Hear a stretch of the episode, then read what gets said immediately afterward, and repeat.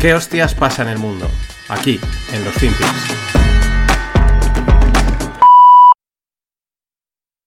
take any blame for inflation, Mr. President? Taking blame for inflation? No, Why not? because it was already there when I got here, man. Remember what the economy was like when I got here? Jobs were hemorrhaging, inflation was rising, we weren't manufacturing a damn thing here. We were in real economic difficulty. That's why I don't. Thank you. Hola, no financieros. Otro día más, otro FinPix más. Y aquí tenemos al amigo Sleepy Joe Biden. Esta semana creo que va a entrar bastante, ha dicho bastantes cosas de las que, de las que nos molan.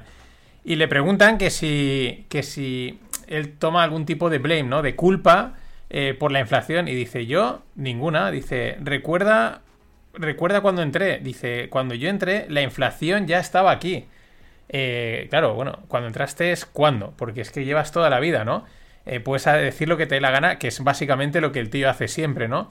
Realmente cuando Biden entró, la inflación pues estaba mm, pues bajita, estaba pues ahí, en, eh, aquí según un dato de Disclose TV, pues en un 1 1.4. Bueno, cuando no había inflaciones, cuando él entró, él entró en enero del 2021 y no había, no, sí que empezaban a oírse algunas narrativas de que, uy, la inflación que viene, tal, eran narrativas, pero, pero nada, pero él, bueno, él en su mente, en su mente sonaba genial. Eh, sonaba que, que, él ya estaba, que la inflación ya estaba aquí. La inflación ha pasado de ser algo transitorio a ser algo no permanente, sino histórico, ¿no? Como grabado en piedra, ¿no? Ahora nos harán creer que este, eh, estos precios disparados llevan aquí toda la vida, desde el año, desde los 2000 o desde los 80, o sea, ¿pero qué estáis diciendo? Eh, recordar en los lunes son una mierda de hace, de esta semana, ¿no? De la semana pasada, que en Argentina dicen, eh, bueno, un grupo de eh, periodistas económicos expertos, que la inflación es algo autoconstruido, que claro, la gente se ha montado esa pirula en la cabeza, eh, esa construcción, y, claro, pues por eso hay inflación, porque, porque las cosas realmente valen lo que tú quieres, el precio que ponen es mentira, ¿no? Esto va un poquito en la línea y no me extrañaría eso, que en breve empiecen a decir que, que, que por favor, que es que la inflación en tiempos de Aznar ya era culpa de Aznar ya la inflación. Because it was already there when I got here, man. Man, eh, ahí, muy claro. Pero vamos con los datos de, económicos porque la realidad es la de siempre. O sea, los bancos centrales quieren hacer una cosa y, y la economía hace otra, ¿no? O sea, los bancos centrales que, están intentando subiendo los tipos de... O sea, sube la inflación, suben los tipos de interés para frenar la inflación y devolverla al 2%.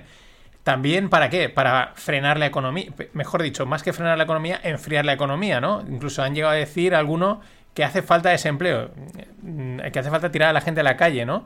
Porque, claro, eh, tienes ahí eh, la gente gastando, eh, la economía tirando y la inflación sube y no quieren que suba. Entonces, todo lo contrario de lo que ellos intentan, pues es lo que luego realmente pasa. Y es lo que está pasando, no, no tiene otra. La semana pasada salieron los datos de empleo de Estados Unidos y muy buenos, están en mínimos eh, pues, de los últimos 30, 40 años, eh, según este, este gráfico, eh, una tasa de desempleo del 3,4%. Ya quisiéramos en España haber conseguido algo así alguna vez. Es impresionante, es el dato más bajo, el segundo más bajo desde 1953. Es decir, la economía americana pues está muy fuerte. O sea, si, está todo Dios trabajando, ganando dinero y están gastando, pues claro, eh, ¿qué pasa? Pues que la inflación ni están enfriando la economía, ni aunque la inflación haya relajado un poquito, pues va a relajar, ¿no? Eh, en fin, no se podía saber, no nos lo podíamos imaginar. Todo lo contrario de lo que dicen, de lo que dicen e intentan los bancos centrales. Es que es de libro, todo lo contrario. No tiene más misterio. Because it was already there when I got here, man. Es que estaba, ya estaba allí, man. Pero bueno, muy interesante eh, un, un, hilo que he encontrado eh, sobre un estudio que hizo Antonio Fatas eh, sobre la tasa de empleo en Estados Unidos. Y es que parece ser que nunca consiguen tener, mantenerla en su nivel más bajo. O sea, cuando llega al nivel más bajo, además en el propio gráfico se ve que, que, repunta, ¿no? Que cuando toca un mínimo, eh, que los mínimos, pues es fácil decir que es un mínimo a posteriori, eh, pero cuando toca un mínimo, ¡pum!, vuelve a repuntar, ¿no? Y estaríamos en una situación así de ser este el mínimo. Puede seguir bajando más y puede irse pues más allá, más abajo del 3,4, ¿no? Pero la idea es que tarde o pronto, cuando llega un mínimo, vuelve a repuntar. Y según este estudio, el tema está en que eh, toca mínimos el empleo, o sea, eh, antes de una recesión. Esto es muy curioso, ¿no? Es, muy interesante que cuando mejor todo parece es cuando indica que va a venir una recesión, ¿no? Que, que al- y muchas de esas recesiones ya sabemos que ocurren por eventos no, no previstos, por, por imprevistos, no tienen por qué ser cisnes negros, ahora también se han, aparecido el nombre de los cisnes grises, y, y es muy interesante esto, ¿no? Eh, por lo tanto, seguimos con la que llevo comentando mucho tiempo, la de Cali y la arena, ¿no? Que si dato bueno, dato malo, ¿no? Es como tienes un dato bueno, el empleo está bajísimo, pero ojo que esto puede estar apuntando a que aparezca una recesión. Eh, el dato es bueno porque hay muy poco, o sea, porque hay muy poco desempleo, la gente está trabajando, pero eso también indica a que la inflación puede tirar para arriba. Ahora luego hablaré de lo del, del título del podcast, que, del, del episodio que se llama Big Flip y tiene que ver con toda esta historia. Pero vamos a Europa, hemos estado en Estados Unidos y en la semana pasada nuestra amiga Christine Lagarde decía que bueno que la, que la actividad económica se ha ralentizado, pero la confianza está en crecimiento. O sea, no se puede ser más contradictorio en unas declaraciones, ¿no? La, actividad económica baja, pero hay confianza, ¿no? Es, es como mm, me quedo con lo malo, o sea, me estás intentando engañar, ¿no? Eh, también dice Lagarde que pues la tasa de desempleo ha subido eh, o subirá en los próximos, mejor, subirá en los próximos eh, trimestres, ¿no? Con lo cual esperan pues un disparo. Esto es lo que esperan. Luego igual lo que hay es, eh, vamos, baja el, el desempleo a tope, ¿no? Y eh, que se está ralentizando la creación de empleos. Ya digo, luego va a ser igual absolutamente todo lo contrario de lo que dicen. Pero al final, pues estos datos de momento lo que apuntan es a que la inflación mm, mejor dicho, la desinflación, porque ahora decían que la desinflación era eh, es transitoria, ¿no? Eh, no, pues que esto va a volver a repuntar y por lo tanto tendrán que volver a seguir subiendo los tipos. Que esto es lo que mm, nuestros amigos de la banca de inversión americana han dicho desde hace muchos meses. Esto va para largo, van a subir los, los tipos de interés, lo ha dicho In Diamond We Trust y con Solomon We Dance, eh, los de JB Morgan y Goldman Sachs.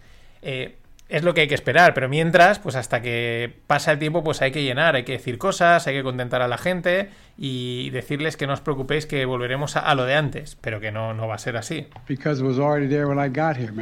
Y mientras, el Banco de Inglaterra, que siempre va, como bueno, pues como ellos ya pueden ir un poquito a su rollo y van un pelín por delante, eh, también han subido ya tipos a un 4%. Eh, justo cuando la inflación ha empezado a caer, pero sigue siendo muy alta. Y entonces ellos han- siguen ahí, eh, pues bueno, con esa subida de tipos que, pues en la línea, y es que no, no es más, en la línea de todo lo que hemos estado viendo.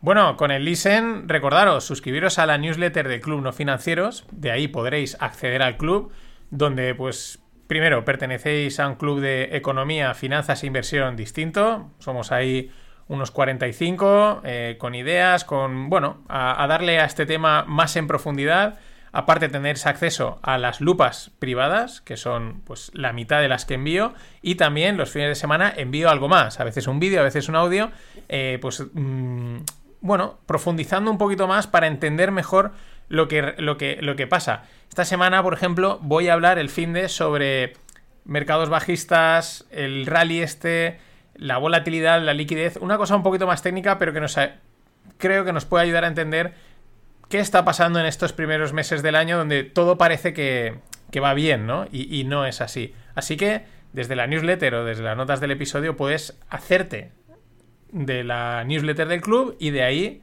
del club.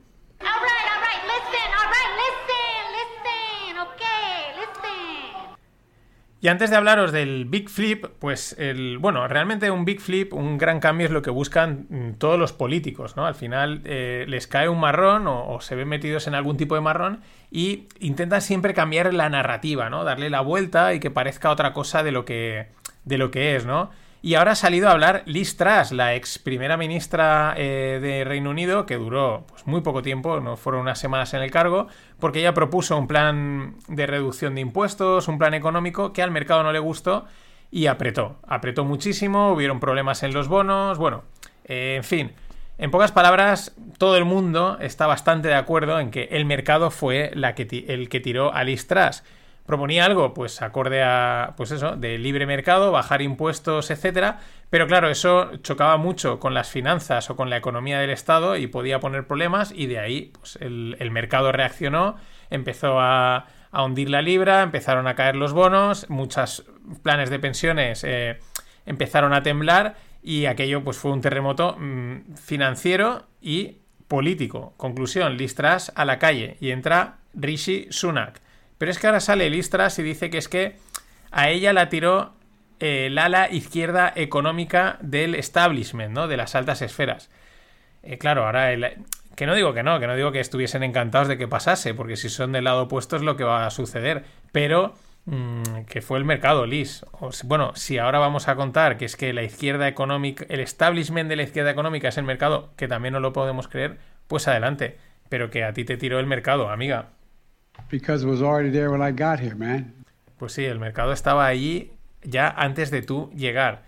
Y vamos con el Big Flip, que es algo que el otro día vi por Twitter y digo, esto está guay, esto creo que ya sé por dónde va, pero he visto, me ha costado un poco encontrar realmente el Big, el Big Flip respecto a qué, ¿no? Porque tampoco...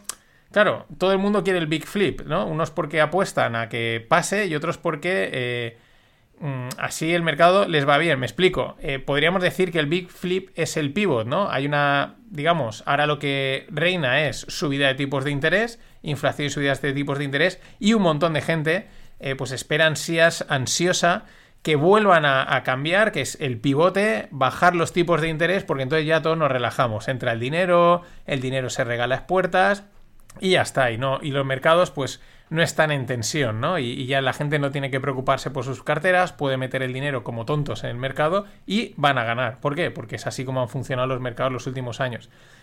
Ese es un pivote, podemos decir que ese es el big flip, pero realmente se refiere a lo contrario. ¿Qué es lo que ha pasado? Hemos tenido subida de inflación y subida de tipos. Ahora hemos tenido una relajación en los, pues en las últimas semanas. Eh, han subido los tipos, pero no mucho, no, tanto como a lo mejor tocaría. ¿Por qué? Porque también la inflación se ha relajado un pelín. ¿Y qué es el Big Flip? Pues que realmente va a volver. O sea, ahora la inflación va a dar otra vuelta y va a tirar fuerte otra vez para arriba y por lo tanto los tipos van a tener que volver a tirar.